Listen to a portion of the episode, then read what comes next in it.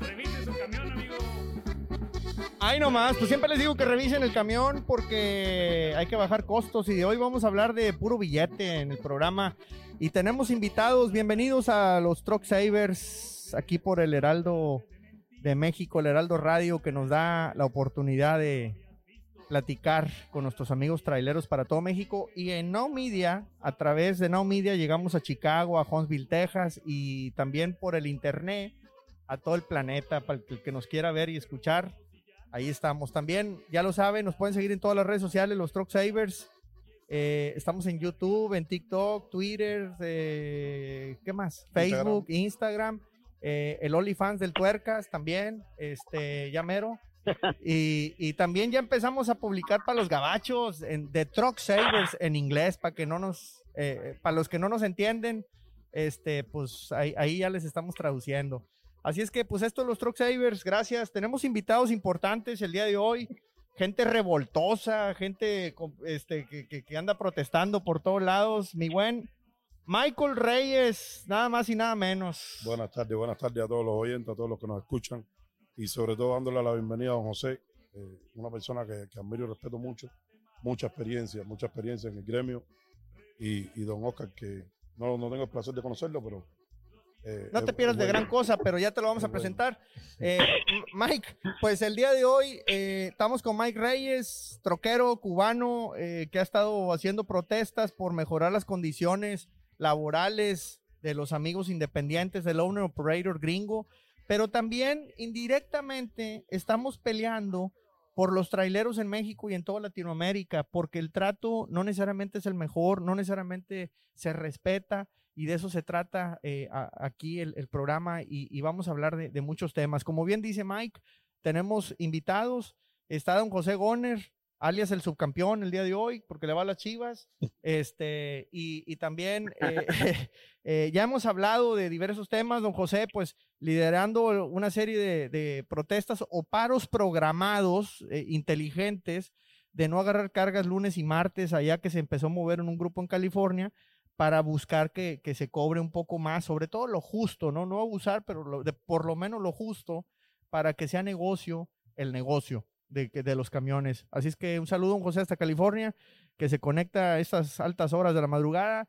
Y tenemos al mister, al licenciado Oscar Ortiz, este, le da risa, pero pues es el mister acá, es máster, pero el máster, este, campeón, porque es tigre el vato, y, pero, pero lo importante aquí, además de eso, que es muy importante, eh, es que Oscar, has estado involucrado en una compañía de transporte en México por muchísimos años, un negocio familiar, donde ustedes han eh, hablado y manejado mucho, eh, y me consta, porque los conozco, una manera muy ordenada las finanzas, la administración, la contabilidad, el control de costos de una compañía que empezó con poquitos camiones y que va creciendo, ya van varios números, no vamos a decir cantidades, pero lo que a mí siempre me ha sorprendido, pues es el, el- el tremendo control de los costos que, que ustedes conocen. Entonces vamos a hablar de eso el día de hoy, Michael. ¿Cómo ¿Seguro? Mike? ¿Sí? Claro que sí. Entonces, eh, pues yo me quiero arrancar primero porque hay gente que nos dice, oye, es que yo me quiero meter de troquero, yo quiero ser trailero, etcétera.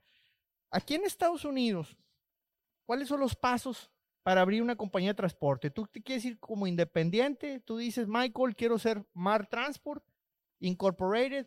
¿Cuáles son los pasos, Mike?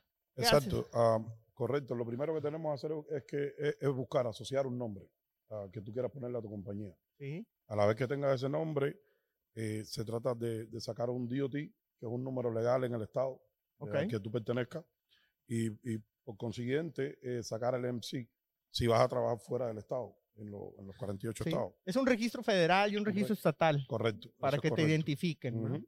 y, y nada, y sacar los permisos correspondientes y ya eres dueño. Así de fácil eres dueño de tu propia compañía. Ok. Obviamente necesitas un seguro y, y- y necesitas saber buscar carga. Correcto. Después el, el segundo paso, tú lo has dicho, para, para, para establecer la compañía, lo primero que hace es los filing. Y para tener los filing, eh, lo primero que tienes que hacer es ponerle el seguro a la compañía. Ya cuando tienes el seguro de la compañía, ya tu compañía en realidad empieza a contar como que está abierta. Ok. Desde el primer momento que tú pones la, la aseguranza para poder correr, o ya sea local o sea eh, interestatal.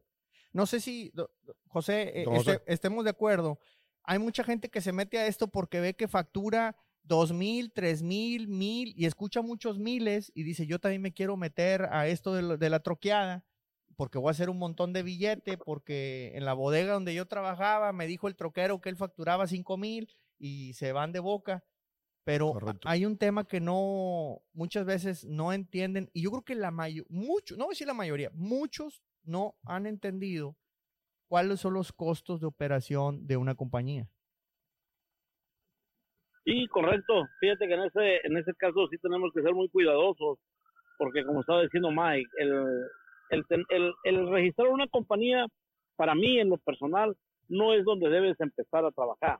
Para mí, para cuando tú quieras ser transportista o te quieres dedicar al, al- al negocio del transporte, lo primero que tienes que hacer, en mi pensamiento y en mi lógica, es definir qué tipo de trabajo tú quieres tener. En qué trabajo tú vas a estar contento haciendo un trabajo con alegría y no, no, no un trabajo con obligación. Porque Correcto. mucho en, en, el, en el ambiente laboral. De ahí, pues ya son los, los pasos correspondientes, registrar tu compañía, ponerte en ti, pagar tu ti, pagar tu IFA, agarrar tu aseguranza y, y meterte en una serie de requisitos administrativos para que puedas trabajar legalmente aquí en el país. Y eso es lo que, lo que muchas veces, muchos nos brincamos porque muchos, como tú dijiste, Saber, están en una bodega y ellos están embarcando, eh, vamos a hablar de una caja seca, están embarcando diferente mercancía, pero a la hora que ellos empiezan a trabajar, sus costos no les salen porque no tuvo una educación financiera. Nunca se imaginó que los 3, 4, 5 mil dólares que lo yo de un compañero transportista iban a ser reducidos a, a mil o a 500 dólares muchas veces, porque no tenemos la educación de sacar nuestros costos de operación. Hay gente que no sabe diferenciar un costo fijo de un costo operativo, de un costo variable. Entonces, hay mucha gente que yo he visto y he oído en la carretera que dice, no, es que sí me sale el diésel y el sueldo del chofer, pero que tiene que pagar la seguridad no tiene dinero, a la hora que tiene que pagar su yarda no tiene dinero, a la hora que tiene que pagar una secretaria no tiene dinero, a la hora- o sea, no se han puesto a pensar que el costo de operación no es diésel y sueldo. Esos son los costos variables que nos tenemos que fijar en ellos después de tener estos costos operativos. Porque nuestros costos operativos y los costos fijos, esos, aunque el camión esté parado, tú lo estás gastando y lo estás pagando. Sí. Ujú. El, cami- el camión puede estar sin carga, pero la aseguranza sigue corriendo. Tú ahí, en este caso vamos a hablar de Estados Unidos, vamos a hablar de que para sacar sus costos de operación, yo les aconsejo que chequen bien cuánto le cuesta su aseguranza, cuánto le cuesta su placa, cuánto le cuestan los registros, cuánto le cuesta el, el- el tax de carretera, porque aquí el- la, la 2290, esa, esa, esa forma la tenemos que pagar anualmente, uses o no uses el camión. Si tú quieres placas, tienes que pagar ese, ese tax. El famoso Rotax. Entonces, Ujú. el famoso road tax, exa- exactamente. Y entonces de ahí te viene tu yarda o el parking de tu camión, te viene tu secretaria, te vienen tus teléfonos, te vienen un montón de gastos Costo diario. que la gente, sí, que la gente ni siquiera tiene idea que le van a aparecer. El GPS del camión, porque las, las- hay compañías que te lo siguen o la aseguranza te lo sigue. Entonces, esos son los gastos, los costos que yo veo como costos fijos, que nunca vas a poder mover. Y de ahí, pues debes de tener un estudio de qué es lo que quieres mover, cuántas millas te vas a mover a la semana, qué rendimiento te da tu camión de diésel, para poder sacar ahí ahora sí el costo operativo. Que vamos Correcto. a hablar de diésel, sueldo, mantenimiento preventivo o mantenimiento correctivo, que es donde entra el truck saver. que si no llevas a, a checar tu camión, ustedes saben que los fierros no mienten. Correcto. Y el único que paga el último los patos y las consecuencias somos las personas que nos metemos sin darnos cuenta de que nuestro camión nos va a ocasionar un costo más alto en la carretera que llevarlo a Ujú. buen taller como el de Saber a que vayan a revisar el camión. Si tú llevas un camión a revisar, tu costo operativo de mantenimiento, ya sea preventivo o sea correctivo, va a disminuir porque tienes un, una reparación, se puede decir voluntaria, Planeada. y en la carretera Ajá, planeada, exactamente la palabra correcta. Y si tú lo haces en la carretera, es una, una, una transacción por obligación. Y por obligación, ustedes saben que toda la gente eleva más los costos, te va a salir mucho más caro. Y a la hora que tú juntas tus costos, porque ya se te vino, estábamos hablando del diésel, el sueldo, eh, el mantenimiento preventivo, el mantenimiento correctivo y, y, todo lo que nos implica la lavada del camión, todo lo que pagamos de estacionamientos, eso vamos, vamos a, a meterlos a una cuenta que ese va a ser el costo de carretera y se lo sumamos al, al costo de al costo fijo, lo tenemos que dividir entre las millas por el mes que vamos a recorrer y ver cuál es nuestra ruta. Y ya de ahí podemos, podemos basarnos para agarrar un viaje que mínimo, mínimo, mínimo para mi manera de pensar, ya pagando sueldos, pagando costos fijos, costos variables, te tiene que quedar mínimo 1.50 por la milla que te corras. Si no te queda 1.50, el camión se va a depreciar y nunca vas a poder ni pintarlo, ni arreglarlo, ni comprarle cromos, porque esos ya son lujos. Eso Ese ya no es necesario. Sí, Todo lo que nosotros le pongamos de luces, cromos y pintura es porque nosotros queremos andar a otro nivel que ya no entran los costos de operación. Porque una luz que no esté, que no sea obligada por el DOT, esa luz es extra. Entonces, ese es tu lujo, ese no lo ocupas. Pero si te falta una luz delantera, un headline, ese sí se lo tienes que cambiar. Pero si a ti te gusta uno que sea LED y el headline normal te cuesta, vamos a dar 10 dólares, pero tú quieres un LED de 250 dólares, el que está matando su costo de operación eres tú, porque tú ya pediste un lujo. Sí. Entonces. Y la canción dice, no, no, todo es luces, cromos y llantas, eh, hay que darle mantenimiento al camión, hay que, hay que hacer otro tipo de, de, de, actividades, otro tipo de acciones. Oscar, eh, Nomás ahí yo quiero hacer una aclaración. Entonces, eso, eso es lo que tienes que tomar en cuenta y mucho, ¿sabes? A mí lo que se me hace mucho más importante cuando alguien quiera tomar la decisión de un camión, que sepa qué tipo, qué tipo de especialidad de trabajo quiere mover. Porque muchos compran una caja seca, después compran una flatbed, después compran un reefer y al último hicieron inversión en, las tres cosas y como no supieron sacar sus costos de operación, ninguno de los tres les funcionó. Van al fracaso, así mismo. eso es correcto. Y eso vas al fracaso. Y vas al fracaso con una inversión más grande porque tienes dos, dos trailers extras que no sabes ni para qué las quieres, porque nunca funcionaron. Ese es otro Entonces, sí. antes de comenzar tu compañía, lo primero que yo le recomiendo a toda la gente es que se cheque cuál es el trabajo que le gusta hacer, para que lo haga contento y su cliente lo tenga satisfecho y el diario ande alegre en su trabajo. Es el consejo que yo les puedo dar y ahora sí me gustaría ver en qué coincido con el señor Oscar. Pues en todo. Bueno, pues gracias Oscar por haber estado aquí. Buenas noches. Este, una aportación, una aportación muy buena. No, Oye, estás peor que los jugadores estos de fútbol que, que entraban a, cuando faltaban menos de un minuto nomás para cobrar la prima, qué bárbaro. A cobrar la prima, a cobrar la prima. Yo pensé que era a meter el gol. No, ni a meter el gol, nomás a cobrar. Se entraba y pitaba el árbitro y ya, eh, sí jugué, pues quiero prima. Este. no, nomás este, fue el balón, ¿no? Sí, muy, ni el, muy claros los conceptos de don José, este Aquí creo que él lo, tiene bien medido, habla de 1.50 la milla, ese, ese término pues acá lo conocemos técnicamente como la contribución marginal y efectivamente de tu, de tu precio de venta, si tú no sales con un 40, entre un 40 y 50% de contribución marginal, este, pues ya estás apretando el, el pago de los costos fijos que enlistó don José, que, que son esos para, a lo mejor para un Owner Operator, ya si te vas a una empresa, pues va a tener eh, otros costos más, eh, más grandes, este, en términos de sueldos y de publicidad y de eh, lo que se le conoce en inglés como el overhead, ¿no? Entonces, pues tienes que ir cuidando esos márgenes y saber calcular lo que se llama tu punto de equilibrio, que lo dijo don José, oye, ¿cuántas millas voy a tener que correr yo quedándome a 1.50 la milla o puede ser 1.70 o 1.30, pero, pero que te quede por milla, ¿cuántas millas tengo que recorrer nomás para salir con los fijos?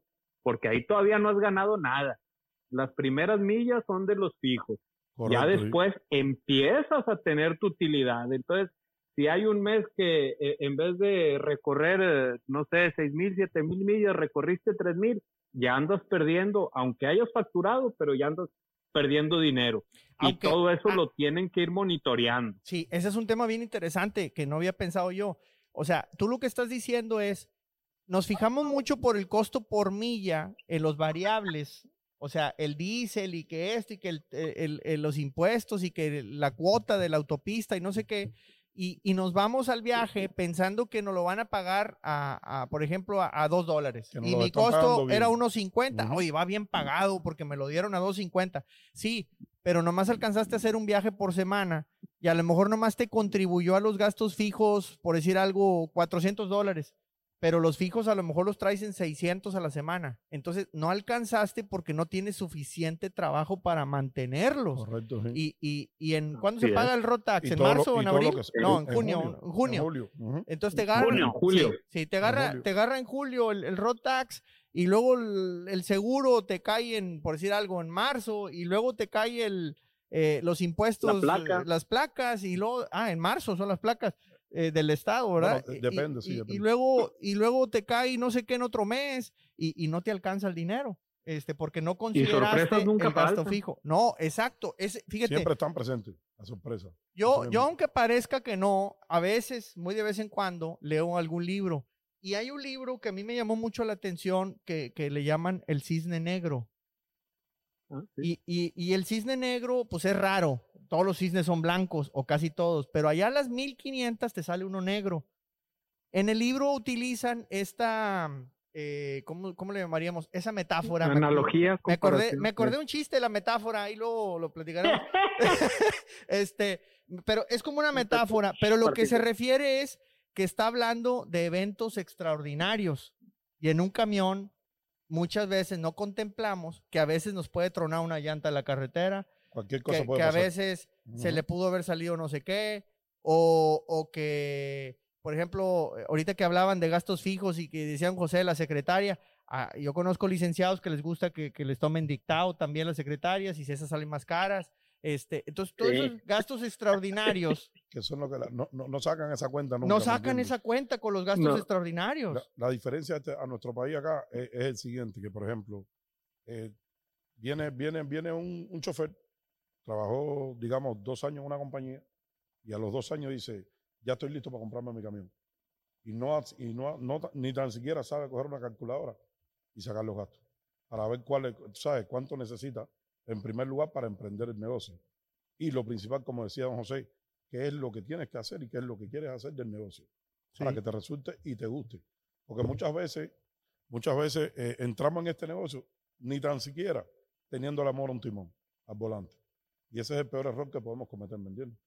Eh, que primero tenemos que probar si en realidad nos gusta y hacer lo que nos guste. ¿Para qué? Para aprender fíjate bien. Mike, fíjate Mike. Saver y el señor Oscar, no sé si ustedes vayan a diferir conmigo en esa opinión que tengo. A mí es lo que siempre les he dicho a toda la gente, si te gusta esto, hazlo con pasión, y si no, hazlo, pero haz lo mejor que puedas de tu trabajo. Correcto. porque Ujú. este trabajo es tan, sac- tan sacrificado que tenemos que contar y, y cuantificar hasta nuestras familias. Esto es un sacrificio 100% que si no lo haces por amor al trabajo y a tu familia y, con- y, y sabes combinar esas dos partes, este, este trabajo no es para todo el mundo. No. Claro que no. Y es donde ahorita se han hecho muchas cosas que no nos hacen coincidir con mucha gente y por eso mucha gente se queda de operador. Como anoche tuve una plática ahí en, en un en vivo y lo que le dije, mira, la diferencia ahorita es de que mucha gente se ha conformado como trabajador porque no tiene la ambición de ser propietario o no le, no le dio su capacidad mental para ser propietario y se regresó de nuevo a chofer. Y no tiene Ahorita nada malo tampoco. muchas- No, no, no, no, no, no discrimino el trabajo de nadie, ni hago menos, pero simple y sencillamente la mentalidad es diferente, porque tú quieres llevar un dinero a tu casa como un sueldo para vivir bien, Sí. eso, eso es completamente comprensivo, pero hay gente que tenemos la ambición de que tú le tengas que dar el sueldo a alguien para que él alimente a su familia, Sí. que es donde entra la gente emprendedora, y para ser emprendedor tienes que cambiar tu mentalidad Correcto. tu modo de trabajar y tu modo de pensar. Porque si tú quieres estar como un operador arriba de tu negocio, nunca vas a poder pasar de ahí, porque no tienes el compromiso tan fuerte con tus finanzas, con tu familia y contigo mismo. Esto son barreras que nosotros nos ponemos para brincarlas, no para estar antes de ellas. Si no puedes brincar la barrera, no te subas. Y yo quiero hacer, la barrera, no te subas. Sí, y yo quiero hacer un comentario para los amigos que tienen su negocio en México, para todas esas compañías de transporte que vienen a Estados Unidos, como la del licenciado Oscar, eh, para que descarguen la aplicación de Wait My Truck de la compañía de CatScale, las básculas pues hay más de 2.000 básculas en todo el país, todas certificaditas, bien calibraditas. Y más que nada, eh, la ventaja de descargar la aplicación es que si, por ejemplo, los operadores, esos famosos B1 que vienen a Estados Unidos, eh, descargan la aplicación, cuando pesen por acá, en, allá en la central, en la oficina, se van a dar cuenta, mira que él pesó, trae tanto, eh, anda bien, ya pesó, ya viene de regreso, entonces lleva todo el registro, las básculas son certificadas, si los para el DOT, dice, oye, andas con sobrepeso, no, aquí está, y si los multa, Cat Scale les paga la multa, no andamos con cosas. Así es que descarguen la aplicación Wait My Truck de Cat Scale, está en español para que no batallen con la güerita ya a la hora de ir a pagar, Mike. Este, así, es que no se tiene ni que bajar del camión, así es que todo más rapidito. Wait My Truck de Cat Scale, para que la descarguen, Oscarito. Ahí los, los, los, los héroes del camino que andan con ustedes. Ya lo apuntamos aquí de una vez para, agregárselas a los choferes. Órale. Oye, don José decía algo muy importante del amor al, al a la secre. Pues al oficio. Al, trabajo. Ah, sí. al trabajo. Ah, ese es otro. Aparte. es que cada quien escucha lo que quiere, ¿verdad? Este, sí, tú estás pensando ahí en el percas, Truxaver. Sí, es que, que sí. Ha de estar bien acurrucadito ahorita el infeliz ahí con la almohada. Al rato le caigo. pero fíjate que aparte de, del amor, la pasión que despierta, porque sí despierta pasión este oficio, la verdad, pero pues no, como decía el músico, del amor no se come, o sea, aparte hay que cobrar y cobrar bien. Eh, la carretera tiene muchos riesgos y ese, ese riesgo y el tiempo que se sacrifica de la familia y el estar fuera, este, pues eso aparte es un costo que no, nadie lo cuantificamos, o sea, sí, hace tiempo, hace ratito hablamos de las llantas y del camión y del interés y del 2290 y acá en México el IMSS y el el SAT, que es el primero que tu utilidad, primero llegan ellos a quitarte el dinero, pero el riesgo y lo que se sacrifica en la vida personal, ese nadie lo consideramos y nadie lo pagamos. ¿eh? es porque no tiene, no tiene costo. Fíjate, Oscar, no tiene costo. Fíjate, Oscar, que ahí, ahí está, ¿cómo se llama? Ahí es donde yo decía que tenemos que conjugar todo, porque el dinero, hay mucho dinero en la cartera, por el lado que tú lo quieras ver, como transportista, como dueño operador, como dueño de una compañía y como chofer. El problema y como violador, también los road service hacen billete ahí en la carretera. Son los violadores. No, no, no, no, no, no, no me lo ahorita. No, entonces... no me lo provoco. Ya, ya, saludos a todos los road services de acá, de por todos lados. Este, ya los bauticé, los violadores. Bueno, no todos, no todos. Y este, y tenemos que, que entender de que hay una depreciación que se ha hecho del trabajo porque mucha gente ha perdido la capacidad de transportación. Entonces, ese, ese sería otro tema que sí me gustaría que un día, si Truck Saver tiene chance, los invitara a platicar. ¿Por qué los sueldos se han degradado? ¿Por qué se ha degradado tanto el sueldo de un operador en la carretera? Y se habla. más vamos a hablar de. Y cuando se habla tanto de escasez de choferes, ¿por qué bajan los sueldos en lugar de subir? Sí, pero es que te están cobrando todo y es lo que yo a, mucha gente le quiero hacer entender. Ahorita en las redes sociales anda por ahí un paisano de, mi amigo Mike que no le fue bien en la Swift. Oh, pero, y hay otros que, que te hablan, otro paisano de mi amigo Mike, que te habla que él está excelentemente trabajando, que él es lo mejor que puedo encontrar. Pero ahí entramos donde, donde no tenemos la capacidad de combinar las cosas y, y uno mismo va depreciando todo por falta de interés, por falta de conocimiento, por falta de preparación, por falta de ganas y al último le echamos la culpa a las compañías. Es así. Pero hay una, hay una depreciación tan fuerte en la capacidad de trabajo de nosotros mismos, porque yo soy operador desde hace muchos años, yo mi primer camión lo traje a los 17 años y me daban gastos muertos. Y fíjate, Oscar no me va a dejar mentir. Oscar, ¿tú supiste del, del tiempo que de Monterrey no se podía cargar si no tenías compañía? Pues vamos a ir a una Claro. pausita, vamos a ir a una pausita y, y platicamos de esa depreciación, me interesó, y también eh, vamos a hablar de los sacrificios familiares, porque ya lo hemos platicado aquí. Vamos a Claro. regresar, vamos a regresar después de la pausa, estamos aquí por el Heraldo Radio, no se nos vayan, no se nos duerman, ya regresamos. Ok, ok.